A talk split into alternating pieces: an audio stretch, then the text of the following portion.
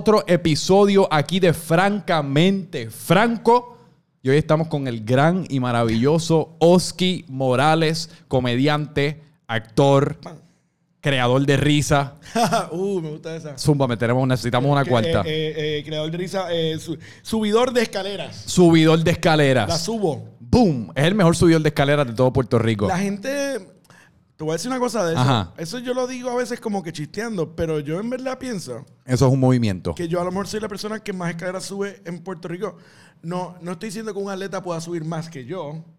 Pero estoy no lo hace. Pero no lo hace, porque pero como yo me dedico a eso, a hacer mi workout, Sí. pues yo creo que en números yo tengo que ser el, el más que sube ¿Cómo escaleras. ¿Cuántas escaleras tú, tú subes cuando? Porque yo solamente veo la foto, yo no estoy contigo allí. Ok, so imagínate. Para, pero para proveerle antes que eso, para proveerle el Ah, contexto a la gente. oscaleras, ¿qué son Exacto, tienes un movimiento que se llama las oscaleras, que cuando Sí. sientes que ya las libritas se están sumando y necesitas Eh, restarle. es siempre mi go-to workout. eh, eh, lo establecí porque uno es gratis, eh, es en mi casa, no tengo que pagar nada, ¿verdad? Y, y es súper efectivo. Ajá. Y entonces lo que yo hago es, yo subo 11 pisos, mi edificio tiene 11 pisos. Yo subo 11 pisos 10 veces en media hora. 10 Ese es el veces. workout. Sí. Y entonces, Cabrón. si tú te pones a, a contar pisos y es- escalones, o Ajá. podrías decir hasta oscalones, son, son un montón ya. Y especialmente Sí. que lo llevo haciendo varios años, pues. Sí, yo nunca me voy a olvidar cuando mi hermana en Nueva York, que allí muchos de los edificios son unos walk-ups, como le llaman, que no tienen elevador. Mm. Y ella vivía en un quinto piso, brother, y ya por el cuarto uno iba gateando. O sea, No, no, sí, sí, que no me puedo mí- imaginar los 11 pisos para arriba y para Ya lo he abajo. convertido como en mi mantra. Es como, me- no es, no es, subir escaleras no es divertido. Esas No. escaleras, esas escaleras No. para colmo son, nos, son indoor, cerradas. Es la- estás viendo lo mismo todo el tiempo. Sí, Es aburrido, súper. pero es efectivo. Entonces yo me voy en el viaje de, de la meta, de, de llegar a 135 libras. Y nunca, ahí. nunca te has topado con una doñita o algún residente Full, que viene full. subiendo Ah, después yo de un día asustado- largo de trabajo. A un chorro de señores mayores, como que yo voy bastante rápido y como, y entonces respirando. Y la- la- una señora mayor sale para.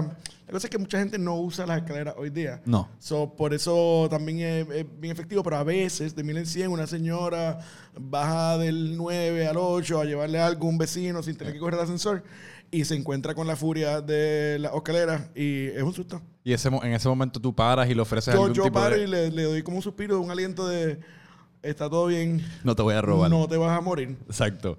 ¿Quieres sentarte un ratito? Mentira, tengo que seguir. Bye. Es increíble cómo funciona la mente humana porque yo en el trabajo, yo trabajo en un cuarto piso Mm. y de mil en cien cuando como que siento que llevo demasiado tiempo, eh, eh, tiempo sentado en el escritorio, como estoy seguro que le pasó a un montón de personas que Mm. tienen un trabajo de escritorio, digo, acho papi, hoy voy a bajar a la hora de almuerzo, voy a bajar las escaleras. Y nada más que ese pequeñito logro de bajar cuatro pisos de es escalera. una- y eso es una mierda. Es una mierda. Es una mierda. Pero mentalmente uno dice, coño, Hay por lo dice, menos "Hoy yo hice subí", algo. sí, sí, yo subí, hay- bajé cuatro pisos de escalera. La, la gente se luce con cosas así y yo digo, no es nada. pues como dije al principio, Oski Morales, actor y comediante, súper reconocido aquí en Puerto Rico. Y estás aquí porque en el, en el 21 de marzo vas a estar presentándote en Nueva York por segunda vez un especial Sí. de comedia Sí. de una hora. Sí. Por segunda vez en Nueva York. Háblame un poquito de eso. Háblame. Eh, pues sí, el eh, stand-up ahí me ha llevado, me ha, me ha abierto un montón de oportunidades bien gufiadas y cosas, ¿verdad? Nítidas y bonitas que están pasando ahora. Eh, pues ahora el 21 de marzo tengo mi, mi segundo especial de comedia. Es la segunda vez que me presento ya con un show largo. Pero esta vez estoy en un venue bien cabrón, este, icónico allá en, en Nueva York, en Manhattan, El que Chelsea- se llama Chelsea Music Hall. Y Por alguna razón en Nueva York, Chelsea tiene como una importancia prepotente, como que ya sea el Chelsea Food Market, Claro, el yo Chelsea ni Music siquiera he Hall. estado en Chelsea. en ¿Quién mi será vida. esta persona que, o sea, pero- la Chelsea esta a raíz de cuál? No, no, no, no tengo idea de dónde sale, pero sí es algo medio imponente e intimidante. Para mí, como, ¿verdad? Preparándome para el show. El show es el 21, eh, que eso significa que estamos a ley de... Estamos a menos de un mes. Prácticamente número- 21 días, porque ya no mañana caído, es el último. Todavía, día. porque tú veas, eso todavía no ha caído ni en mi propia cabeza, que el show es en, en 21 días. Yo todavía estoy como bien pasajero, estoy como... Oh shit, el show, ya mismo, ya mismo aprieto, porque yo Eh. estoy, yo, ya mismo- yo me preparo y tengo mis procesos, pero hay, hay unas partes mías también que yo, yo, yo dejo cosas así como... Habla- háblame, de, háblame de esos. Ya tú tienes la hora, tú dirías que bastante talada, o sea, bastante sharp. Yo creo que la, yo creo que la hora, la hora completa, ¿verdad? Eh, está, está. Le tengo que dar la, le- la forma, pero la forma ahí me gusta y me gusta cogerlo suave con eso porque voy afilando. Yo voy, en estos días yo estoy haciendo stand-up por ahí, tengo un show donde sigo practicando cosas porque lo bueno también de lo que una de las cosas que más me gusta de presentarme fuera de Puerto Rico, Nueva York específicamente porque me encanta Nueva York y eso, o sea, la paso bien y tengo un montón de amistades y todo eso, pero eh, una de las cosas que me gusta hacer shows eh, fuera de Puerto Rico es que como allá la gente no me ve, me ve por Instagram, por Facebook y quieren ver el show, pero no pueden porque no viven acá. Sí. Pues allá yo llego con un show donde a lo mejor no siento una presión tan fuerte como la que puedo sentir en un showcito local acá, porque acá el público, está el reto de que el público ya te ha visto un montón de veces. Sí. Y tú tienes que seguir convenciendo a ese público de que tu show es bueno. Y eh, Interesante. Yo, yo, la- yo lo pensaría casi como al revés. Yo pensaría que aquí uno lo hace tanto que uno lo toma por sentado, versus que Nueva York tiene dos componentes. El primero es que es Nueva York. O sea, Nueva York, uno, para todos los sueños artísticos que uno tenga, Nueva York viene siendo como esa representación de uno lograrlo. El- o sea, el poder desempeñarte dentro de ese campo creativo en Nueva York. Especialmente dentro de la comedia, la actuación, el teatro, etcétera. Y está el segundo componente que es como pues el hecho de que te estás montando en un viaje y, y como Sí, que sí, invirtiendo hay- para ir a este otro sitio. hay- está todo ese canal prendido Exacto. full. Ese canal está de que esto es un show, es un show importante, es allá. Pero a mí realmente. eh, ahí me trae un poco. de- Eso, eso aparte, pues obviamente se te mete en la cabeza y tú estás con el viaje de que tú vas para allá con un propósito y tienes que matar y todo eso. Pero ahí me da un poco más de calma saber que es un público que no está tan acostumbrado a verme como el público acá en Puerto Rico. Porque el público de stand-up, en general, en el mundo entero, me imagino yo, es súper exigente. El público de stand-up es gente que va y dice, hazme reír. ¿Entiendes? Aquí en Puerto Rico. Sí, sí, no, y en general, porque, por ejemplo, piénsalo con banda. Tú tienes una banda favorita y tienes cuatro canciones favoritas de, de esa banda. Sí. Te las sabes de rabo a cabo. La quieres escuchar, aunque la has escuchado 50 mil veces, tú la quieres escuchar de nuevo cuando vengan a tocar. Sí. Sin embargo, los comediantes, tú no vas a tener a alguien como que, haz el chiste del mecánico. eh, eh". la gente escucha y espera escuchar cosas nuevas y tú tienes que trabajar con eso. El público siempre quiere algo nuevo. Es bien raro ver a alguien que te diga después de un show, ay, loco, hiciste el chiste ese que me encanta, que siempre lo haces, que me encanta, sigue haciéndolo, loco, siempre. Eh, eh, es raro. Como Sí, porque la, la risa depende del elemento de la sorpresa. Sorpresa, La- sí. A la música nos gusta la, yo no sé si rutinas, como la, repeti- la repetición, como que nos gusta lo que Sí. nos gusta. Exacto. Y lo Eso queremos quedó seguir cabrón. escuchando, exacto. Quiero seguir escuchando música, estoy bailando. Y eso es una de las a cosas que a mí siempre me ha parecido, y lo quería hablar contigo, bien interesante acerca de la escena de la comedia en Puerto Rico. Porque al Puerto Rico ser un sitio bastante pequeño, en donde como comediante pues tú te tienes que estar presentando constantemente, pero por lo general yo imagino que te topas con las mismas personas en muchos de estos venues Sí, versus que en los. Estados Unidos, si tú eres comediante pues tú tienes el beneficio de llevar tu mismo acto Claro, a a distintos tantos estados, a distintas ciudades versus que aquí Sí, casi como eso- eso semana un- tras semana tienes que... Eso es un reto, cabrón. ¿Verdad? Eso es un reto cabrón en Puerto Rico para los comediantes. Eh, mira, la- eh, el stand-up en Puerto Rico está en un momento bien gufiado. Sí. O sea, ahora de momento hay como veintipico, treinta de comediantes activos que están. Pero Puerto Rico es chiquito. La escena es relativamente nueva, está creciendo, está booming. Y no hay, mucho, no hay muchos no hay espacios tanto- dedicados no hay a eso. espacios dedicados. Hay lugares. Tú, o sea, tú te puedes tirar un show en cualquier lugarcito y poner un micrófono y maybe funciona, pero lugares que, que en verdad. Eso es otra cosa también, los venues y, y cuán preparados están para el show. Cuando mucha gente que quiere hacer shows en sus lugares porque saben que eso lo llena, Sí. pero el lugar a lo mejor no está preparado No, y cosas, físicamente. y cosas, exacto, cosas tan estúpidas como a mí me ha pasado que uno va a un sitio y, de- y hasta, coño, los acústicos, se escucha mucho eco, Sí, así que uno no, no, full, si está full. sentado atrás, uno no entiende bien lo que la persona está diciendo, Hay que un- son cositas que en verdad cuando tú vas a un comedy club de estos en los Estados Unidos, está Es que- diseñado para eso. la comedia en su mejor expresión, su mejor manera de hacerla. O sea, tú tienes un teatro, todo el mundo está sentado, calladito, luces bajitas, viene un mesero, te trae algo, se va, Exacto. callado, y tienes un show pasando. En Puerto Rico, pues no hay tantos lugares eh, eh, que funcionen en espacios para la comedia de esa manera. Y pues nosotros los comediantes nos las buscamos con donde podamos. Y entonces los lugares donde sí hacen eh, no son ni tanto, mucho menos fuera del área metro. el área metro, los lugares donde están haciendo stand-up, pues no son tantos. Y los comediantes no somos tantos. Y de momento ahora hay un boom y ahora hay, hay tres shows un mismo día. Está como medio desorganizado la cosa. Pero es eso de, que tú te encuentras a mismos públicos, eh, mismos comediantes, y es un reto. A veces yo llego, a veces yo estoy caminando un show y yo estoy como que, ojalá que haya un montón de gente que nunca yo he visto en mi vida. Literal. Y, y, llego y es el mismo corrido de la semana pasada. Y yo, ay, puñeta. Y a, pero, y a veces te pasa que estás como, pues, pues, puñeta, uno no puede inventarse un chiste nuevo todos los días. Claro, Porque me imagino que cuando uno está, pues, trabajando un chiste y lo estás diciendo como medio self-conscious de que, o estás consciente de que hay, no hay, nada peor, No hay nada peor que estar haciendo un chiste y tú ver a alguien que tú sabes que lo ha visto tres veces y está sentado y tú estás tratando de mirar a otras personas, pero esa persona está ahí y tú estás como, ay, puñeta, ¿por qué estoy en esta posición? Y lo ves, lo ves el huele bicho eh, como suspirándole a la jeva en el oído. Aquí va este cabrón a decir, aquí, pues va y pisó el perro y después el perro vino y le cagó el zapato. Sí, sí. El, el, uno trata, o por lo menos yo trato de, yo veo esas situaciones y la realidad es que todos los comediantes tienen que ir mejorando sus sets y practicándolo y repitiendo algunas cosas y es es imposible que no te encuentres con un público que te ha visto antes. Lo mejor que tú puedes hacer para satisfacer las necesidades de comedia de esas personas que te han visto muchas veces es tratar de coger lo que ya tienes y darle un twist, seguir mejorando, seguir ajustando. Por eso. Hay veces que me dice alguien después de un show como, oye, es que yo había escuchado esto antes, pero me fijé que lo estás puliendo, le añadiste esto, que está mucho más cabrón. Exacto. Y, es como que... Esos son fanáticos de verdad de la comedia, porque la realidad del caso es que pues, uno está batallando dos cosas a la misma vez. Uno, pues esas personas o pagaron para estar en tu show o tú simplemente los quieres entretener y pues uno quiere satisfacer las necesidades de ese público en esa noche. Pero entonces está el segundo componente que la comedia requiere un trabajo cabrón. O sea, en verdad, para tú pulir un set de una hora o lo que fuese, los comediantes estos de norteamericanos están dos años, muchos de ellos, con el mismo, mismos chistes y tratando y tratando y buscándole la vuelta, pero que pues de nuevo ellos tienen el beneficio de hacerlo en un montón de lugares distintos que no están interactuando con las mismas personas dos veces, que pues yo imagino que eso, eso es un reto bien cabrón, como balancear eso, el entretener, pero a la misma vez pues tratar de...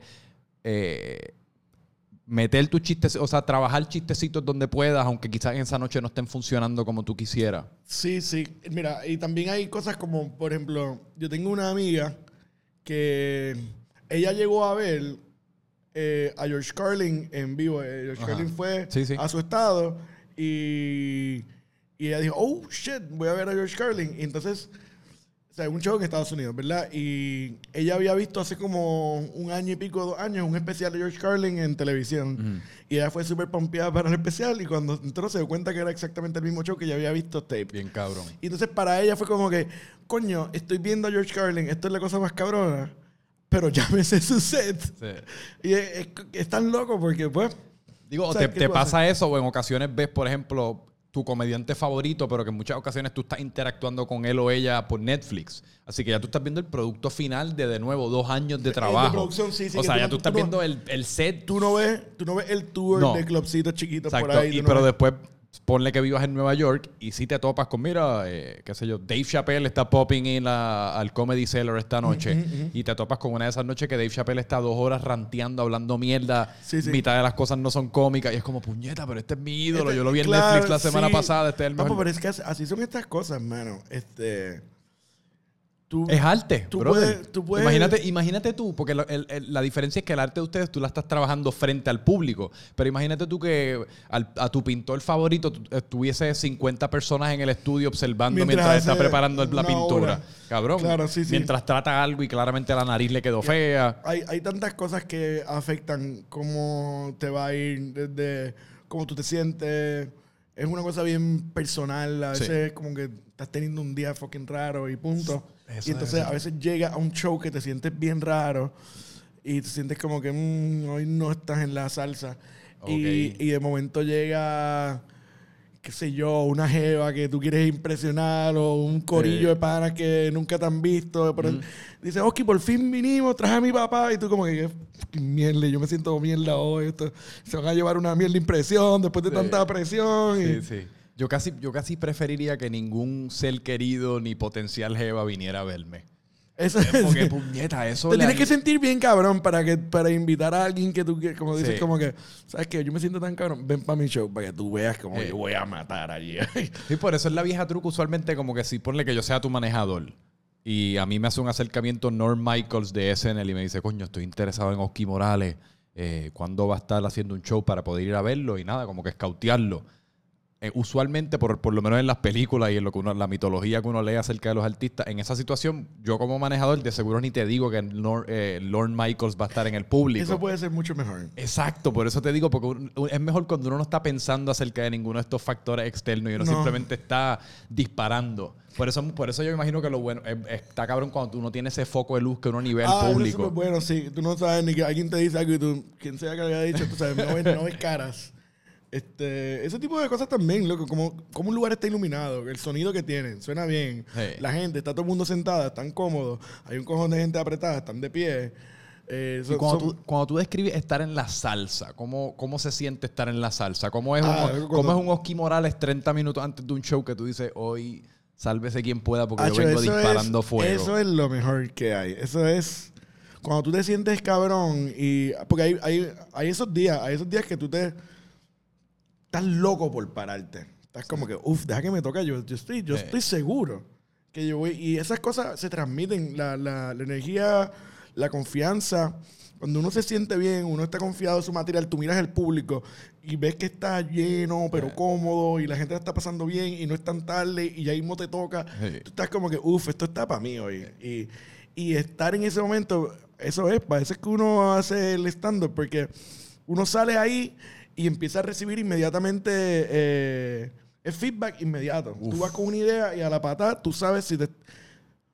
No hay tal cosa como no saber que te está yendo mal. A ti te está yendo mal en tarima y tú lo sabes. Tú Uf, estás- y eso sí. es, y es doloroso y es profundo y tú estás ahí Es sintiéndolo. silencioso, peor que todo. Hacho, sí. A mí, cuando, a mí antes, cuando estaba empezando, un montón de, de panitas me decían así como, como con sentido de apoyo.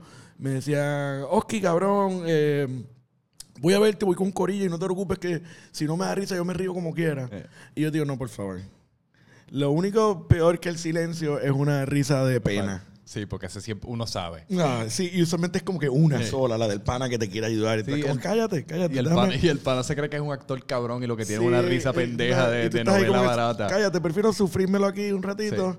¿Tienes, algún, ¿Tienes alguna historia de, como le llaman en inglés, bomb, que memorable? Yo tengo, yo tengo el peor cuento. Cuéntamelo. Eh, es que no sé si. no quiero tirarle la mala tampoco a ningún lugar. Déjame pensar cómo yo puedo hablar de esto. Digo, no tienes que decir el nombre del lugar. Sí, sí. o es full. importante para la historia. No, no, es verdad. Yo creo que lo puedo hacer sin decir lo que se joda. Sí. Ok, este, este es el, el, el peor show de mi vida. Yo llamo a este el peor hizo. Ok. Worst day ever.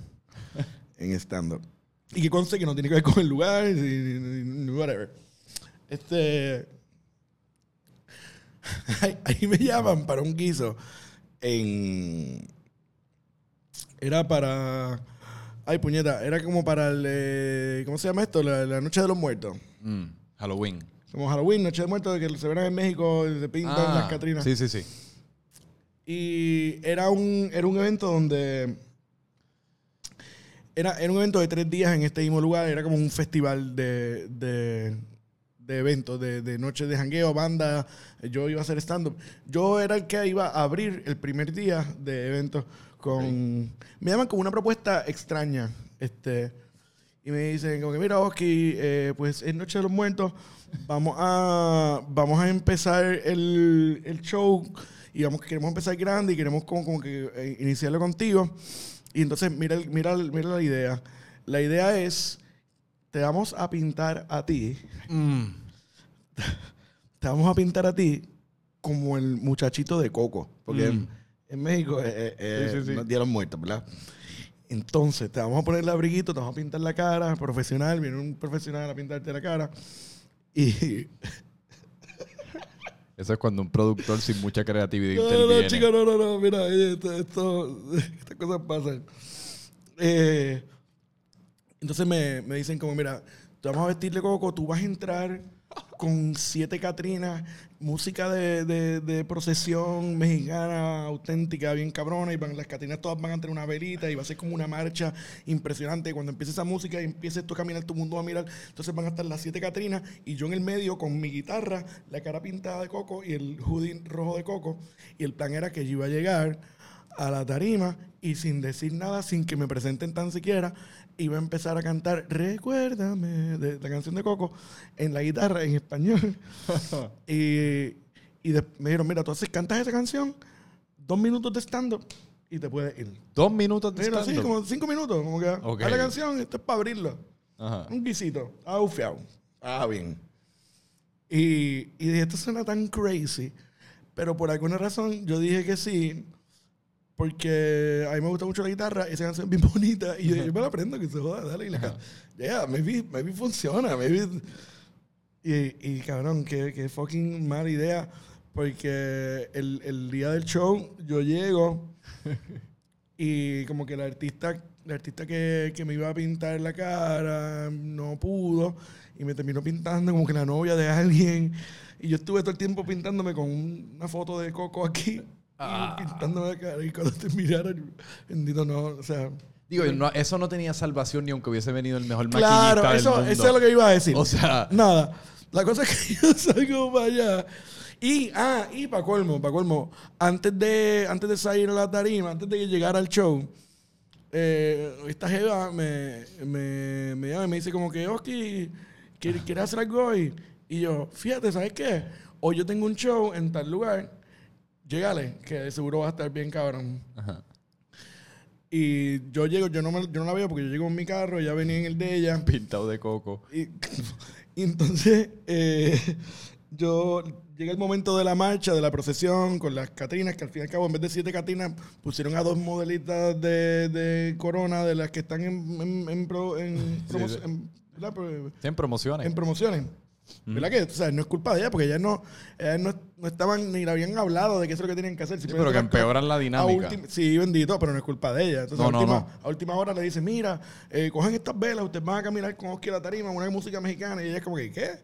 Sí, pero que pocas risas, pocas cosas dan menos risa que una promoción. Como, Claro, ríete, claro. auspiciado por Corona. No, y la- el punto al principio no era ni que fuera gracioso, como que era, era como que yo juraba que iba a ser hasta algo bonito y todo. En mi mente, dije como que esto va a ser tan impresionante y voy a cantar bien. Y, cabrón, llega el momento de caminar y la música que ponen de procesión es un desastre. Ahí no habían sillas, esto es un jangueo que es todo el mundo parado. Estaba todo el mundo borracho y jangueando y de momento esta interrupción extraña. Entonces lo que yo pensaba que iba a ser una, una procesión bien cabrona, con todo el mundo, wow, mirando, grabando con los teléfonos, terminó siendo yo diciéndole a todo el mundo, permiso, perdón, permiso para llegar a la tarima. Entonces de momento yo me paro en la tarima, me viro, todo el mundo me mira como que, ¿qué carajo está pasando aquí? Que este tipo con un y la cara pintada. Y entonces pagó el botón sudado ya. Yo parecía como un miembro de una banda satánica ahí, súper extraño, loco. Entonces, sin que nadie diga, sin que nadie diga mi nombre ni nada, tumban la música, un silencio súper raro, todo el mundo me mira y yo empiezo a tocar, recuérdame. Caray. Y En medio de un jangueo que nadie quiere escuchar a Coco. nadie, Nadie. claro, yo nunca he estado en un cuarto de gente que no le importara menos lo que estaba pasando. Por lo en menos no te presentaron. Esa es la mejor Eso parte. fue- Hubieses no. dicho el nombre de otra persona. La cosa es que de- después de eso, yo como que toco, yo toco la canción y yo estoy tocando la canción, la guitarra está sonando al garete porque no hice soundcheck. La gente está totalmente perdida. No hay, no hay nadie, está todo el mundo. entre- ahí me dieron la espalda. Ese lugar estaba llenísimo. Y todo el mundo me dio la espalda. Todo el mundo siguió hablando. Mi canción se escuchaba bajito al lado del crical que estaba haciendo la gente hablando entre sí. Y yo me sufrí la canción completa, que bueno, una canción de como un minuto y medio. Pero yo me la sufrí completita, cabrón. Entonces yo llego al último acorde y yo como que, ok, voy a sonarlo bien duro para que coger la atención otra vez. Y yo solo ese último acorde. Y todo el mundo, ah, siguieron hablando y yo, diablo, qué horror. Yo me debía haber ido ahí, Ahí. de la tarima, yo Sí. me debía haber ido y ya. Pero no. Yo dije, yo me los voy a ganar con mi stand-up. Que, by the way, no saben quién yo soy porque no me han presentado. Y tienes yo- la cara pintada. y tengo la cara pintada, así que yo suelto la guitarra y yo digo, bueno, buenas noches, gracias a todos, permiso. Permi- buena- Ey, tú ahí. Per- Permiso, eh, estamos acá, un momentito, un momentito. Mira, anyways, a ti nunca te ha pasado que está. que yo empiezo a hacer un cuento que se tarda, para un cuento largo. Y cabrón, yo veo como hay solamente tres personas que tuvieron la mala suerte de que cuando yo crucé mi vista me miraron a los ojos y se quedaron conmigo por la pena. Yo, yo veía la pena que ellos sentían mirando. Así queriendo irse de nuevo al Ellos, corillo. ellos querían, ellos- exacto, ellos querían pichar, pero ya estaban conmigo. Yo estaba yo como, bueno, cabrón, estoy aquí atrapado, ustedes tengo que ver. Y, y yo estoy a mitad de este cuento, loco, y lo de nunca en mi vida, como que a mitad de este cuento, yo escucho a alguien gritar, ¡Avanza! y yo, yo nunca he escuchado eso, alguien decirme avanza, y dice, yo me derrumbé ahí mismo y dice, mira, este, anyways, parece que ustedes lo que quieren es bailar y pasarla bien. Eso es todo. Gracias. Claro, yo me fui. Me fui por la parte de atrás de la tarima. Yo sacan, yo, yo creo que yo hasta yo brinqué una vez para llegar a mi carro. Y, y yo me siento en el carro como que, wow. Porque uno, yo he tenido suerte de tener muchos shows buenos. Sí. Y ese show malo yo lo veía venir. Yo siempre digo como que por ahí viene el show malo. Cuando tengo un montón de shows buenos, digo, el show malo viene por ahí. Y venía por ahí hace rato. Y, y me cogió allí. Y yo me recuerdo que yo me senté en mi carro como que en el batrillo. Yo no podía ni creer lo que ha pasado. Y de momento, pum, me suena el teléfono y es la jefa esta. Ya me había olvidado. Y yo lo... Y yo, ay, Dios mío, yo lo cojo y, y dice, Oski, ¿dónde tú estás?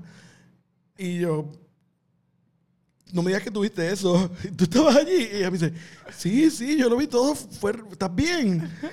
Y yo, mira, no, yo no, yo no, yo no puedo estar ahí. Y ella me dice, mira, pero te- yo te tengo, te compré un palo. Y yo, dale, yo te, sal, yo te busco y nos vamos ese lado, pero yo no me puedo quedar ahí ni para el carajo, loco. Es peor experiencia ever haciendo stand-up. Puñeta. Ese cuento está fucking buenísimo. Pero esas experiencias hacen falta. Sí, full. Porque full. sin ella, en verdad, uno no tuviese perspectiva. No. Y aparte que después uno realiza como que... Sí, la gente como, como que fue un mal show, pero no es que a nadie le importe un carajo tampoco. No, no, la gente fíjate, estaba en la de ellos. Sí, y- full, full, full. Pero uno se lo lleva. Uf. Y- pero a mí me... Yo he aprendido a coger esos momentos y como que... Sí. Ah. No, y también la mejor enseñanza del mundo de esa historia es la belleza de stand-up es la simplicidad del stand-up. A la que uno le ponga maquillaje a la- al, al cómic, al comediante, ¿me entiendes? Una procesión. Uno, espérate, pues estamos primero estamos tristes con la canción de Coco y estamos emocionados y después nos reímos. Ahí esa es, el- esa es la banderita roja que uno tiene que decir. "Mm". No Fue- sé, yo fue- creo que pasó. Pero aparte cobraste para el carajo. Claro, en ese sentido yo digo que fue el mejor show de mi vida. Y cobraste. Porque yo estuve cinco minutos y cobré bien. Exacto. Mejor show del mundo. uno también tiene que mirar esos, esos shows y esos episodios, porque la realidad del caso es que la fuente de la comedia, la raíz de la comedia viene siendo casi como las desgracias por las que uno pasa, Sí, las inseguridades que uno tiene, exacto. Si la vida está demasiado cabrona, pues de qué carajo nos vamos a No, reír. exacto, sí, sí. Eso sí. pasa cuando los comediantes se ponen demasiado exitosos y demasiado ricos y se empiezan a vestir bien cabrón, que ya Sí, es como que- que, no das tanta risa porque ya no, Ya no tú y yo no tenemos ya nada no en común. No tienes el hambre, sí, sí, sí. No, ni, ni tenemos nada en común porque de qué tú me estás hablando. No, fui a una cena con Jay-Z y me tiré un peo. Sí, sí, Cabrón, sí. o Es sea, como, no, can't relate. Can't relate. Pero esas historias como esa, eso es literalmente. Ellos estuviste la historia, te pagaron y después tuviste material para este podcast y me imagino que esto lo has usado en otros shows de comedia. Este, exacto. Y entonces ahí, ahí tú le sacas la punta. Yo digo, yo siempre digo, eh, algo. tú- uno le puedes. La comedia en general. Yo a veces trato, como yo trato de meterme en este mindset, que es, es bien. Es difícil, loco. Es una cosa bien psicológica. Pero yo trato de pensar que. Como que no hay tal cosa como tiene falta de material. No. Tienes falta de perspectiva. La comedia es perspectiva. Es como tú miras, todos los días te pasan cosas que son dignas de stand-up. Si lo piensas bien, si sabes por dónde mirarlo. Eso es verdad. Porque si tú te fijas, la mayoría de los. O sea, la, la comedia que uno, que uno le gusta, incluyendo la tuya, eh, son personas reseñando la- las partes más cotidianas y, mi- y mini- O sea, las partes más Claro, pendejas de la loco, vida. Sí, por no- sí, sí, sí. Es, es estar pendiente. Si yo me he convertido en un buen comediante y un comediante responsable, es porque yo me paso en mi teléfono en cualquier momento, a mitad de hablar con una persona o lo que sea, me sale algo en una conversación, veo algo, pienso algo de momento, yo lo apunto a un note cortito a veces, pero que simplemente que me recuerde el momento para quedarme en esa onda y después trabajarlo un poco más. Pero esas son una de las cosas que yo he aprendido que me ha ayudado mucho a, a- a estar más eh, seguro con mi show. Y eso es como estar bien pendiente, es mirar, escuchar, apuntar, trabajar. Que tú Y siempre tienes esa parte de tu cerebro casi Eso como está trabajando. aprendido 100% todos los días, en Tú todo estás como momento. mitad presente, pero mitad pendiente, como que de lo que está pasando para ver a qué le puedes sacar Yo punta. estoy, yo estoy en todo momento haciendo eso. Sí, eso no que, para. que es como. Está cabrón y, y se, y se presta para buena comedia, para buena arte, pero a veces uno quisiera poder apagar ese switchecito por un ratito. Maybe, que vamos, cerebrito, ya- un break por media ya- hora. Ya estoy. Ya lo hago tan automático que no, no creo que me cuesta algo de energía. Creo que simplemente está pasando. Y eso es algo que tú has ido desarrollando mientras te, ha- te has ido desempeñando e involucrando en la que- comedia. yo creo que sí. Yo, yo siempre he sido así, bien observador y todo eso, pero eh, desde que empecé a, me- a meterme más en stand-up full, pues sí es algo que he mejorado. Eh, lo he aprendido a hacer mejor. Sí, y Porque es, que, estoy más consciente. y es que todos somos observadores. Lo que pasa es que en muchas ocasiones, yo creo que también una parte importante de estos procesos es no juzgar tus pensamientos. Ah, Porque yo creo que todos en momentos pensamos como, coño, eso está gracioso, soy yo. O uno, o todos nos ha pasado que escribimos un tweet y lo borramos porque no, eso está bien pendejo, nadie lo va a entender. Sí, sí, sí. ¿Me entiendes? Que Ah. todos pasamos por eso, pero entonces de- inmediatamente después juzgamos eso como algo estúpido o algo que nadie va a entender y pues descartamos ese pensamiento que en tu caso de seguro tú lo apuntaste en un note y se convirtió en un beat. Claro, y, y- y no estoy diciendo que todo lo que yo apunto está cabrón, porque. No, pero, pero es eso, es, imposible. es- es- es eso también de. de- a- apunta, apunta sin bochorno, porque es tu teléfono, tú no lo estás publicando en el mundo, o sea, apunta ahí sin miedo a ti mismo, ¿verdad? Y, y después cuando yo después cuando me voy a preparar para un show, yo miro mis apuntes y digo como que, esto es una mierda, esto es una mierda. ¿Por qué carajo yo apunté esto? Esto está bueno. Esto está, uh, uh, ¿verdad? Y yo hablé, uh, se me ha olvidado esto. Boom.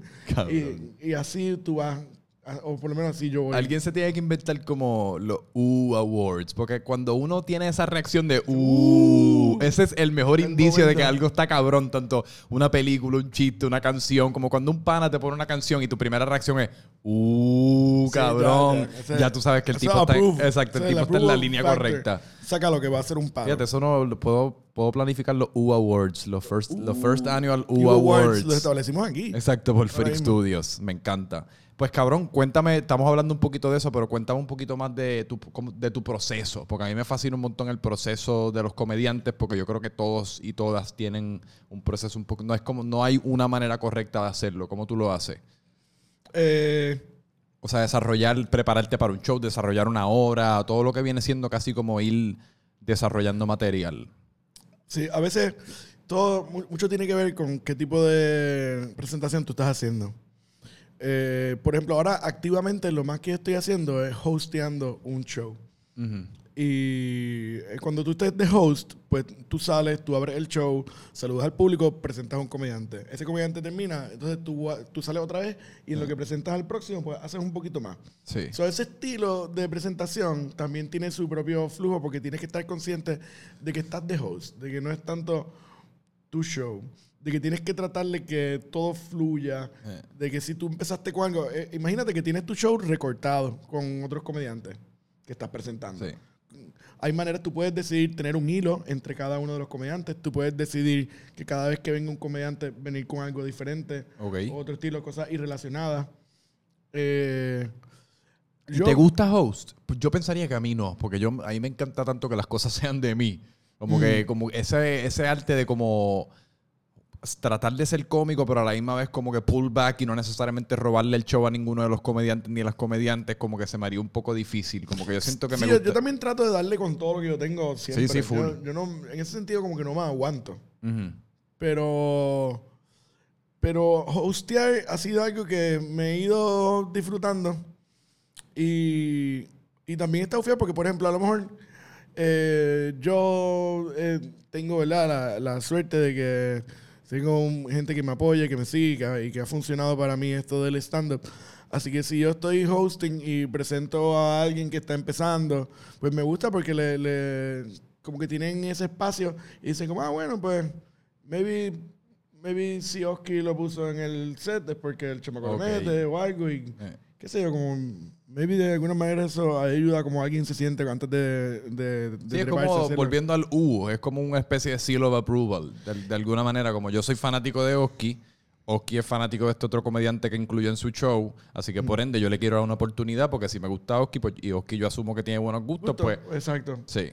Y en ese sentido me, me he gozado mucho lo de, lo de host. eh, y pues, tú sabes, yo trato de prepararme de...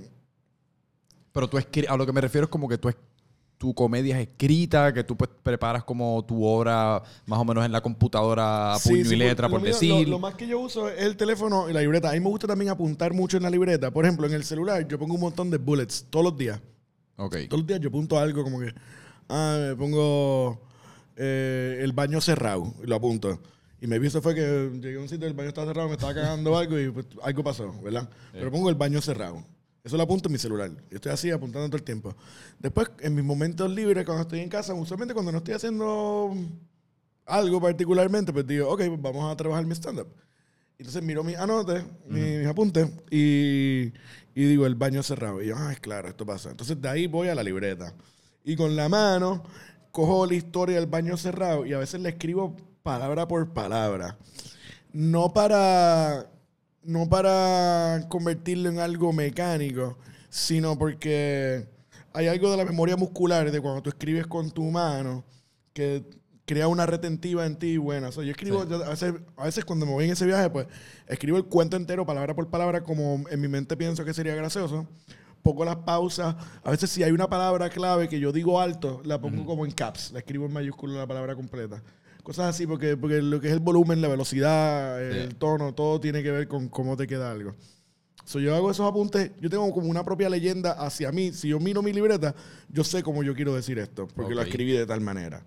Tú la miras y pues a lo mejor no sabes. Es más, yo escribo bien feo con cojones para mí. Cuando es para mí, pues yo escribo, es que parece, parece casi... Cabrón, y nunca No, te pasa que después no lo entiendes, porque a mí me pasa eso a veces, especialmente con lo que tú dices de los bullet points, como que el Sí, baño cerrado, porque a veces uno con la vagancia del sí, momento, uno no quiere escribir como que la como- oración completa, así que uno ponga como un, un fucking sinopsis ahí súper extraño de lo que pasó, que después tú dices, el baño cerrado. Claro, claro. ¿Qué puñeta lo que Sí, eso más o menos, eso me ha pasado si hago un apunte como que bien borracho. A veces como que no llego y yo como que, ya, lo que mierda, el baño cerrado suena nítido, pero no me acuerdo. Puñeta, tú suena cabrón. Suena cabrón, pero no me acuerdo. Franco del pasado, dime. So, exacto. Eh. So, yo cojo y eh, escribo a mano bastante. Y entonces después, ya para el show, se supone que eso de escribir a mano haga que yo, si ahora yo pongo el baño cerrado y ya, ya yo me sé el cuento. Ok.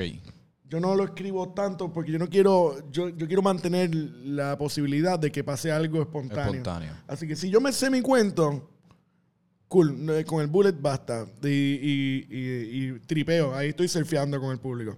Sí. Pasa algo, algo cambia. De momento, a mí me ha pasado que estoy haciendo este cuento que lo he hecho antes y, y a mí, en el mismo set, me sale algo que nunca lo había pensado. O- y, y sale ahí. A veces no sé ni por qué pasa, ¿verdad? Pero sale de momento. Y yo sabes, me bajo de tarima y me hago como, coño. Nunca había dicho esa parte Sí. y estuvo cabrón. Bueno, yeah, Cabrón, y eso esos, mo- esos momentos es casi como si uno tuviese múltiples personas viviendo dentro del cerebro, porque esos momentos se sienten como si vino alguien, se apoderó de tu cerebro por tres minutos y como que de la nada tuvo esta, toda esta otra perspectiva que uno nunca ni había considerado hasta ese momento que uno está en tarima, que es de la manera extraña que funciona la mente, y uno como que escupe este discurso o este chiste que uno ni sabía que uno tenía dentro, uno lleva pensando este chiste por días o por semanas y no se te había ocurrido esto y de la nada en tarima como de nuevo la magia del sentido de urgencia, uno estar en como que uno estar en tarima frente a un público y uno como que sentir que uno tiene que pues producir algo y cabrón se te ocurren estas cosas que después como que en ninguna otra situación ni circunstancia serían replicables. Sí. Y es casi como puñeta, gracias Franco de esos tres minutos. Te lo agradezco porque me diste literalmente una pieza de arte que ahora Franco de este presente va a utilizar por el resto de su vida. Y, y eso, eso es lo bonito con el stand-up y, y eso de estar así en tarima, presentando en vivo. Eh, pasan cosas así.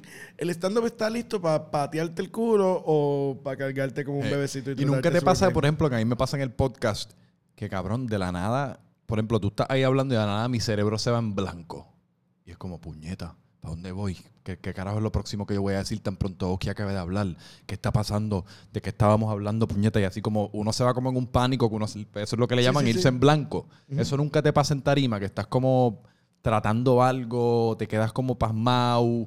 Ahí Que por eso obviamente tienes los apuntes, que viene siendo tu, pues, tu, tu emergencia. Sí, sí. Hay- a mí me ha pasado que me zumbo a la tarima con algo nuevo que se me ocurrió hace bien poco y no he tenido experiencia, no tuve tiempo de trabajarlo bien, escribirlo bien. Como que me gusta la idea, está crazy, pero es muy nueva y rápido la quiero soltar Sí. porque estoy pompeado. Sí, cabrón. Y entonces me zumbo, pero me doy cuenta que no la tengo estructurada y estoy a mitad de cuento y de momento zumbo el punchline antes y está todo el mundo perdido y yo como que... Eh, Ok, 10 mal. Eh, el próximo comediante de la noche de hoy. Eso es lo bueno de estar hosting. Sí, Estás sí, hosting, sí. de momento te vas en la mano. tú, el próximo lo comediante de la noche de hoy. es- Y le dices y tú, como que, ok, me salvé ahí más o menos. Cabrón. Es que es, es un arte completamente distinta. Por ejemplo, yo hago esto y yo creo que parte de lo que a mí me gusta de hacer esto es como que lo hago como quien dice en la privacidad. Aquí estamos tú y yo y una cámara. Después la gente lo consume por las plataformas de audio, por YouTube y por Facebook. Pero yo no necesariamente estoy interactuando con esas personas ni tengo la presión de tener que entretenerlas. Yo creo que este podcast fuese tanto más distinto si yo tuviese esa persona ahí, yo tuviese como esa, ese feedback inmediato. Porque yo, que yo no sé si tú, pero yo soy una persona que Cabrón, yo, yo creo que por, nace de mis inseguridades, pero yo siempre tengo que estar entreteniendo. Yo, yo, a mí me gusta sentir que yo soy el, el más payaso, el más cómico y que te caigo bien. Y que la persona está alegre de estar en mi presencia. Que por eso a veces cuando hago cosas en vivo, lo que fuese, como que cambio y mi energía se va a los voltajes número 100. Claro, claro, Eh, over the top. Exacto. ¿A ti, a ti te pasa eso a veces? ¿Tú, crees que parte de tu de estar en stand-up y eso es como nace de una necesidad como que de entretener o de approval o de algo de eso? Una buena pregunta. Eh, a ver. Porque yo creo que todos nosotros los creativos tenemos como una parte de fucking dime Pa' que te gusta lo que hago. pa' mí eh, ha sido como que bastante natural. Mi entrada al stand-up vino como de casualidad, pero si me pongo a pensar en mi vida y mi crecimiento, high school, a mí, a mí una vez, un chamaco que nunca me ve, nunca ha ido, ha ido a un show mío de stand-up, pero él estudió high school conmigo, éramos panas en high school, Ajá. pero él se fue a estudiar, yo no sé, a Indiana o a algún lugar raro y no, no sabemos nada de nuestras vidas, aparte de que pues eh, nos tenemos en Facebook y él, y él ve. Y entonces él una vez comentó algo en una foto mía de un show, yo con el micrófono, y yo había puesto un caption como que, ah, que sí, bien contento de poder estar haciendo esto, qué sé yo. Y ese chamaco me escribió algo que me resonó, porque en verdad fue bien cierto. Me dice, loco, eso es lo que tú hacías todos los días, solo que ahora en una tarima. Exacto. Y, y es Sí. porque a mí el, el stand-up a mí me gusta desde bien pequeñito. Yo veía stand-up desde chamaquito full en inglés, pero yo juraba que eh, stand-up era una cosa de los gringos, que, que no había, porque, o sea, aparte de Luis Raúl, algunos que, que no, yo no los seguía, yo no veía, estaban fuera de mi generación, pues yo no pensaba que había una escena de stand-up en Puerto Rico. Y, y yo, pues, teniendo ese background en mi mente, yo fui creando un gusto de que yo pienso que es comedia buena, que yo pienso que es malo, que yo pienso que está más o menos. Y ¿Quién, como quién eso te gustaba?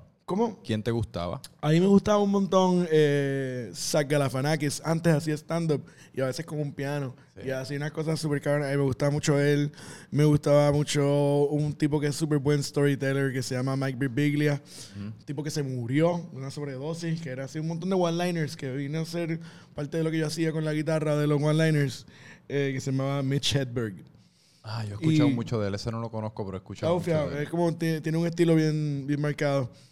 Eh, Robin Williams, aunque Robin Williams y yo tenemos un estilo totalmente diferente. ¿Sabes que Pero yo, yo nunca vi la comedia de él. Yo obviamente vi todas sus películas, pero un nunca vi su comedia. él. Él tenía reputación de ser bien roba chiste.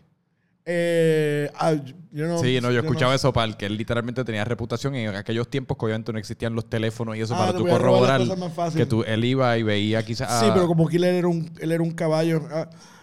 ¿Sabes que En la vida la gente roba. Yo- tú no te puedes molestar demasiado con que te roben algo. Si tú tienes algo bueno y alguien te lo roba. Yo, yo veo que en la comedia hay mucha gente como que bien, bien celosa con sus cosas. Cabrón, ¿tú no crees que yo creo que es apropiado uno ser celoso? ¿A ti te han Yo tumbado creo- un chiste? Yo he visto, yo una vez vi un chiste mío en tarima otra persona hacerlo, pero yo te juro que, que esa persona a lo mejor no lo hizo ni a propósito. ¿Pero palabra por palabra o era más o menos, en ese caso como en- que uno se un- roba una premisa, un, concepto? No, en un caso fue palabra por palabra.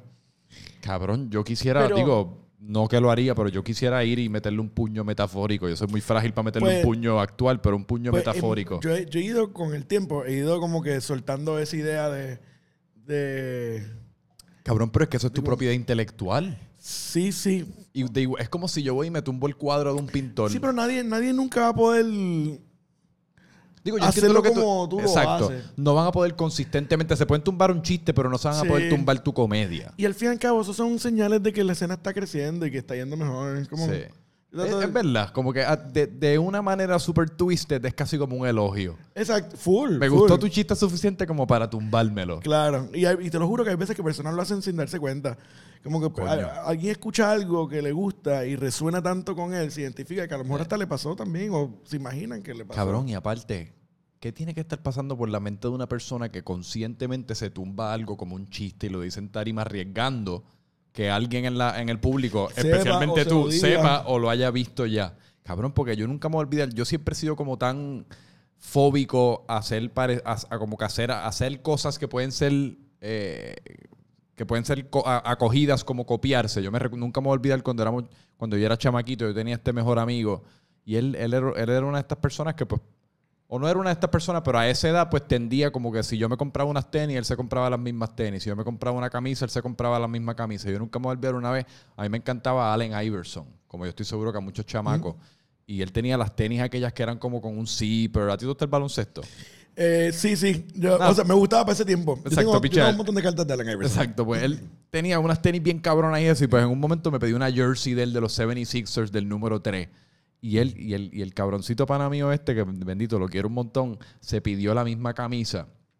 Y yo a esa edad, puñeta, yo no, no, esta es mi camisa, yo soy el único huele bicho que la va a tener. O sea, yo soy Franco Micheo y yo soy el que tengo la camisa de Iverson. Y a esa edad yo llamé a la compañía del el website a través de cual pedimos la camisa y cancelé su orden. Así de poco me gusta sentirme que estoy como que se, o copiándome o que alguien se está copiando de mí, como que me gusta que la gente me vea como un ser único. Este. a mí Pero no- que me, me- me- lo que me lleva a pensar que pues tiene que estar bien al garo. Uno, uno se debe sentir bien mierda después de llegar por la noche a su casa como, coño, la gente se rió, pero ese chiste era de Oski. Eh, maybe sí. Y si ni lo reconocen, también. No, pero, o sea, no hay, no hay, que, no hay que prestarle mucho. Eso es gente que pues nada. Exacto, también, también. Es alguien que está tratando, a lo mejor, Exacto. qué sé yo. Yo no lo veo. Madre mía. No lo veo. Qué sé yo, o a lo mejor no me ha pasado a un nivel que de verdad sería algo que me preocupe, que me esté robando una posibilidad de algo, una oportunidad Sí, sí. o algo así. Eh, que alguien me robó un chiste. Mira, y cabrón, eh, porque tú, como tú has hablado en, otros, en otras partes y en otras entrevistas, eso, como que tú vienes, de un, tú vienes de un trasfondo que muchos de tus panas y la gente con la que tú te criaste, pues, fue, persiguieron carreras y profesiones mucho más tradicionales, o lo que uno piensa como tradicionales, entiéndase como, pues, abogacía, medicina, todo esta, whatever, trabajos de estos que, pues, todos conocemos y, y crecemos con nuestros padres diciéndonos... Carreras seguras. Exacto, carreras seguras, que como, es tan fucking extraño eso, porque ¿qué, qué exactamente es lo que está asegurado con esas carreras? ¿Me entiendes? No, no, nada. Un salario de, o sea, un salario normal y, y un- posible infelicidad viene siendo lo único que está garantizado, porque no es como que muchas de estas personas se están haciendo ricas. Eh, pero nada, el punto es que, pues, pero sí uno tiene eso en la mente de que son carreras seguras, aunque uno diga, pues, ¿seguras de qué? Pero por otra parte uno está pensando como, pues sí, por lo menos uno tiene un camino que ya ha estado otra persona con un machete, ya, Lo- abrió. ya- exacto, ya abrió ese camino y pues uno pudiese ir y más o menos pues la gente te respeta, entre comillas, y piensan que tú eres un profesional y una persona que está haciendo cosas serias con su vida y no necesariamente juzgan tus ambiciones creativas o lo que fuese. Tú ha- eso ha sido como una batalla para ti en este transcurso que tú has ido como persiguiendo Yo, tu... yo digo, algo que yo digo es que la, la gente se cree que la comedia es un chiste. No, es lo, es- Y- lo, lo único chistoso de la comedia viene siendo el producto el final. El producto final, exacto. Eh, que, si, que si ahí me ha afectado eso de, de, de Sí. que- de ver si estoy haciendo algo como la, qué sé yo, como la gente te percibe, compararte con tus amistades que quizás están haciendo cosas un poco más tradicionales, compararte con quizás las expectativas que tenían tus padres o familiares para ti, ¿me entiendes? Sí, todo yo- yo todo un- ese tirijala mental que uno... Yo tengo un montón de amigos eh, doctores, tengo un montón de amigos abogados. En mi familia hay algunos doctores y también estaba esa presión como que en la familia de, ah, pero ¿qué tú vas a hacer? Exacto. Esa es la Pero peor ha, pregunta. ha sido, ha sido súper lindo ver a mi familia pasar de, ah, pero ¿qué tú vas a hacer con tu vida? Chistes. Y ahora mi familia van a mis shows Sí. y están ahí. Eh. Y Y yo, yo, yo nunca he estado en mi mente en la mentalidad de, de- de una competencia profesional con nadie. Tú puedes ser un doctor, tú puedes ser un cinematógrafo, tú puedes ser quien sea. Y si estamos hablando, yo te trato igual y, y Sí. me expreso como bien, con mucha confianza y bien, porque yo, yo tengo, yo tengo un gran privilegio. Y es que yo estoy haciendo lo que yo quiero hacer, tú sabes. Hay mucha gente que a lo mejor les va cabrón con su trabajo, le pagan bien, pero maybe no están disfrutando. No, no. Yo, a veces yo mido el éxito con, con a lo mejor con cuánto tiempo tú tienes para hacer tus Sí, cosas. sí, como, como el activo más grande es tu tiempo. El tiempo es lo más importante que tú tienes en tu vida, es tu activo número uno. Y yo pienso que si yo, este, con mi tiempo estoy haciendo las cosas que yo quiero hacer, pues eso me hace a mí sentirme tan bien. A veces yo noto en algunas personas hablando conmigo, me dicen como que, ya Oski, tú, tú, tú te ves como que, como que estás bien, como que tú, tú en verdad estás, está todo bien. Y yo como, sí, me gusta mucho lo que estoy haciendo y me siento súper bien. Sí. Cabrón, eso es lo, eso es lo más, lo más, una de las cosas que más encuentro fascinante de ti. Es como que, cabrón, tú eres una persona que tú eres bastante como alegre. ¿Me Sí, entiendes? Porque yo por alguna razón siempre tengo como esta asociación con los comediantes, como que son seres trágicos que hablan acerca de sus tragedias mentales y sus inseguridades y batallas con drogas y todas estas crianzas súper ah, eh, poco afortunadas, ¿me entiendes? Eso es como que, yo no sé si es un estereotipo que yo tengo, es un estereotipo válido, porque muchos de los comediantes más exitosos pues provienen de, de todas estas, ah, que han sobrepasado todas estas circunstancias poco afortunadas. Eh, pero cabrón, yo te veo a ti, literalmente tu comedia nace de un punto, de- de- nace de una esencia de que tú simplemente eres una persona que está bastante bien y bastante feliz. Como que tú estás yo chilling. soy, yo soy un tipo. Yo soy un tipo alegre. Yo Tú tienes todo- inseguridades, tienes algo, ¿me entiendes? Como que tienes... Sí, todo el mundo tiene inseguridades. eh, em, qué sé yo. Es que no eh, sé por qué yo estoy, cabrón, es que yo estoy como fascinado de las inseguridades. Yo estoy enamorado de las inseguridades de las personas. Porque yo Eh, tengo tantas que es como que, puñeta, dime que tú tienes también para yo sentirme chile. Pa, pa pa- Exacto, vamos a comparar pa inseguridades. Ah. Vamos a sacarnos así como las inseguridades del bolsillo y ponerlas en la mesa. Eh, acho, no sé, yo, yo, sé- yo, yo tengo mis inseguridades, pero creo que como que... Ay, no sé, no quiero, no quiero sonar como un mamabicho, pero No, cabrón, está está súper bien estar chilling. es que me- yo me siento como que bastante chilling. Qué bueno.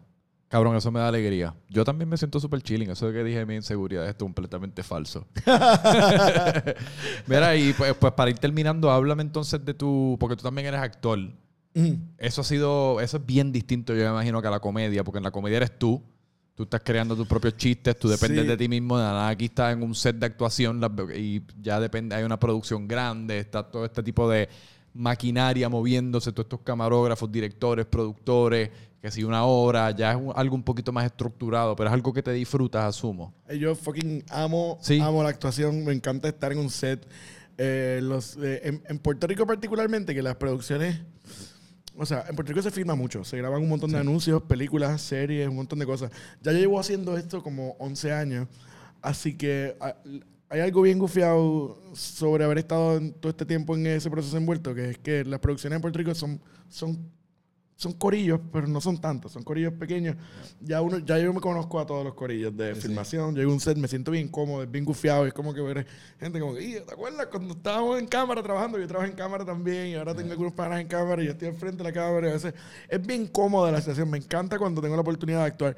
Actuar es un trabajo que me gustaría hacer mucho más, pero este pues también depende de, de libretos, de guiones. Son tantas personas trabajando, una audiciona y va para papeles y eso está bufiado.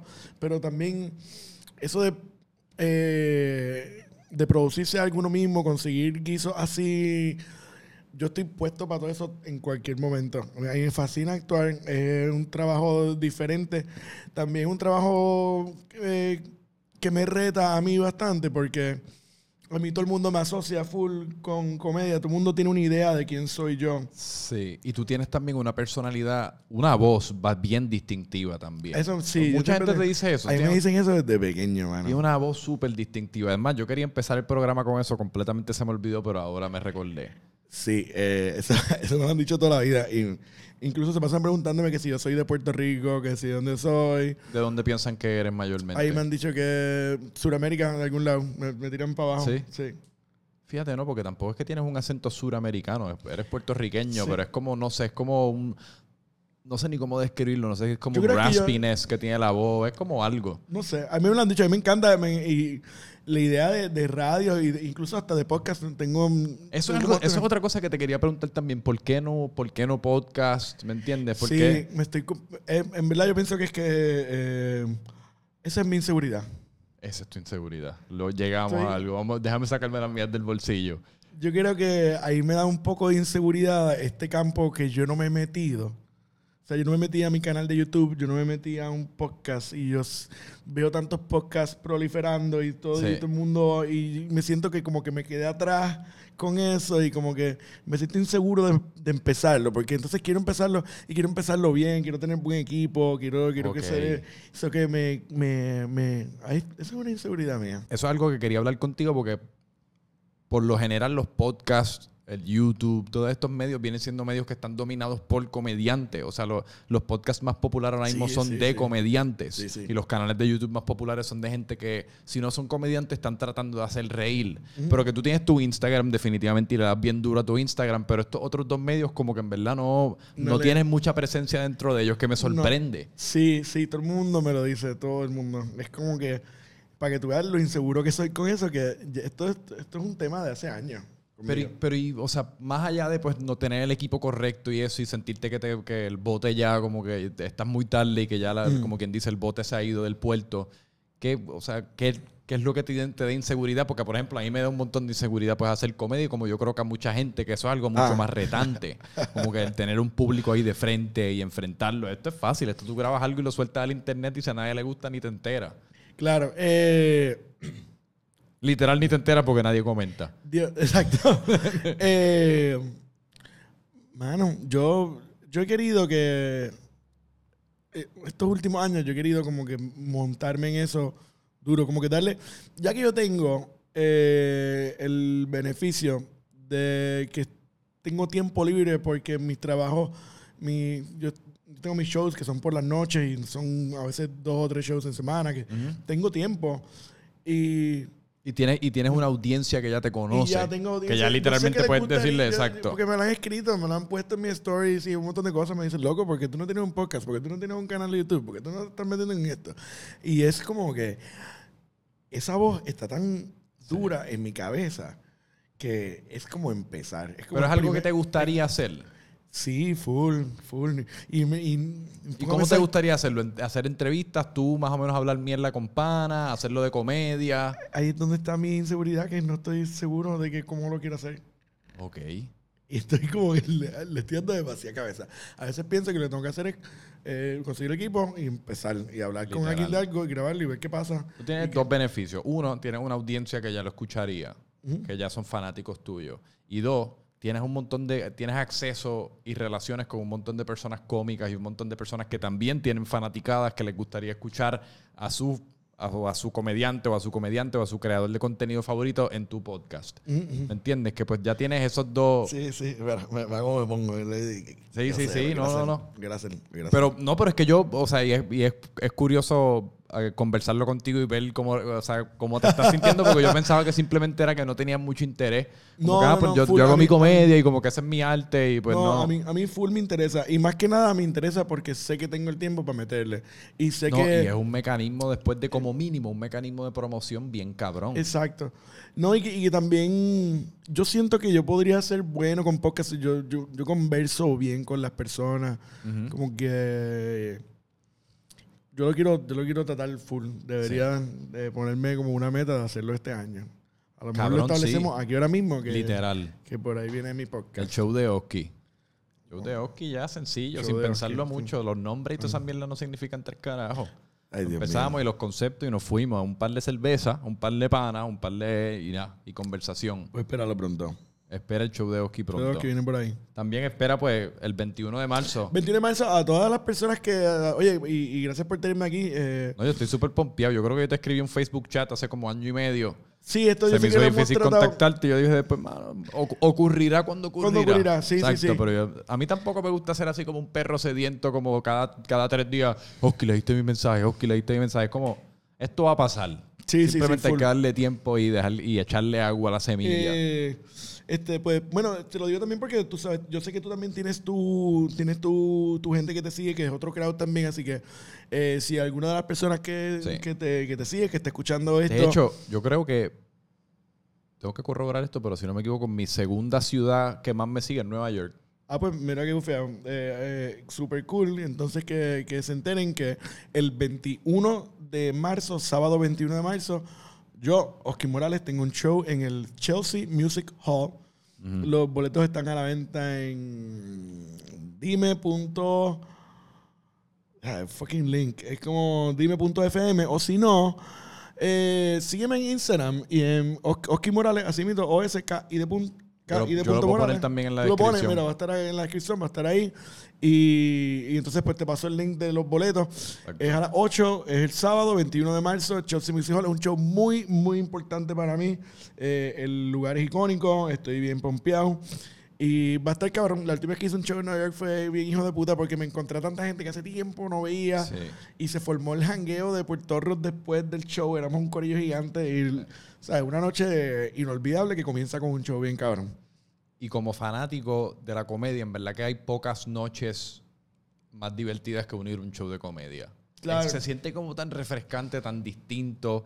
Uno también como que es una tremenda oportunidad por uno despejarse del celular por una hora, por hora y Claro, media. claro, claro. Picharle a eso. Uno si acaso es un tremendo date, si está interesado en Ah, yo eso. siempre le he dicho eso a la gente. La, la Tremendo fucking súper date. buen date. Porque ya literalmente el comediante o la comediante hizo el trabajo difícil por ti. Ya, Ya soltó las el- glándulas de risa de tu pareja. Rompieron el hielo bien cabrón. Sí, exacto. Ya tú puedes bien. decir lo que sea después y esa persona se va a reír porque tiene la mandíbula, mira, caliente. Sí, sí. Eh, ¿Cuál es la ¿cuánto me diferencia entre un público de aquí y, un- y los puertorriqueños en la diáspora? ¿Hay alguna diferencia notable? Full. Eh, en un momento, eh, Chente estaba haciendo un tour de él en Estados Unidos. Sí, Él por eso te pregunto, Él me invitó a mí a abrir el, el- el East Coast. Ok, Florida. el- mm, bueno, empecé más arriba. Yo empecé en South Carolina, North Carolina, por ahí para arriba, hasta Filadelfia.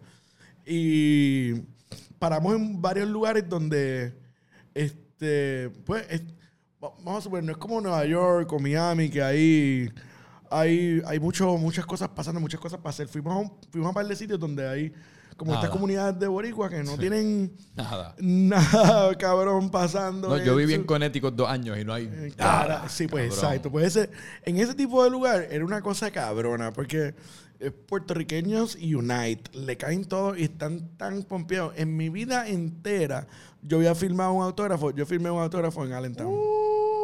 Me pidieron autógrafo y yo estaba como que. Y en, ese momen- y en ese momento que uno hace, yo no sabría qué hacer. Espérate, ese hago la, woo hago, hago la misma firma que yo hago en todos los contratos Sí, y en todos los cheques. eso que- que yo pensé. Dice, como, ya, te la firmé a mi cheque, pero dale, ahí la Sí, tienes. esa que, y que a mí siempre me sale distinta, pero para el carajo. Yo estoy en, cu- en cursivo, pero ese es el beneficio de escribir feo. Uno escribe tan feo, como tú me mencionaste ahorita, que parece una firma cabrona. Mm, Porque el cursivo es tan horrible que parece como que alguito que uno se inventó artísticamente. Yo nunca, yo nunca había firmado. y se siente bellaco firmar un autógrafo, ¿verdad? Claro. Mucho más cabrón que un selfie. Hay algo mágico, como que el Sí, concepto de firmar un es autógrafo. Es, que está- están como old school autógrafos. Porque ahora el selfie es como tener autógrafo, tienes la foto con la persona, tú sabes. Pero hay algo old school sobre el autógrafo, que es como que Sí. Ojalá que alguien me esté mirando mientras yo firmo Eh, esto aquí y vean que yo estoy firmando un fucking autógrafo. Te tardaste con cojones de seguro firmándolo. como, nadie más quiere. Nadie más quiere, mira. Firmando autógrafos. Tres, a las tres, a las dos. Sí, estoy no, acabando. Estoy solo, estoy solo en un cuarto, no hay más nadie. Soy yo solo firmando mi libreta. Pero Este, yo me recuerdo, chamaquito, yo tenía una libreta de autógrafo y ahí yo creo que yo tenía uno de Daddy Yankee que me lo encontré una vez en una pista de Carolina y eso era como, fuck, uno Cabrón, visitaba esa libretita cada par de meses y era como, papi, yo tengo el autógrafo de Daddy Yankey y el de Carlos Arroyo en esta taquilla del juego.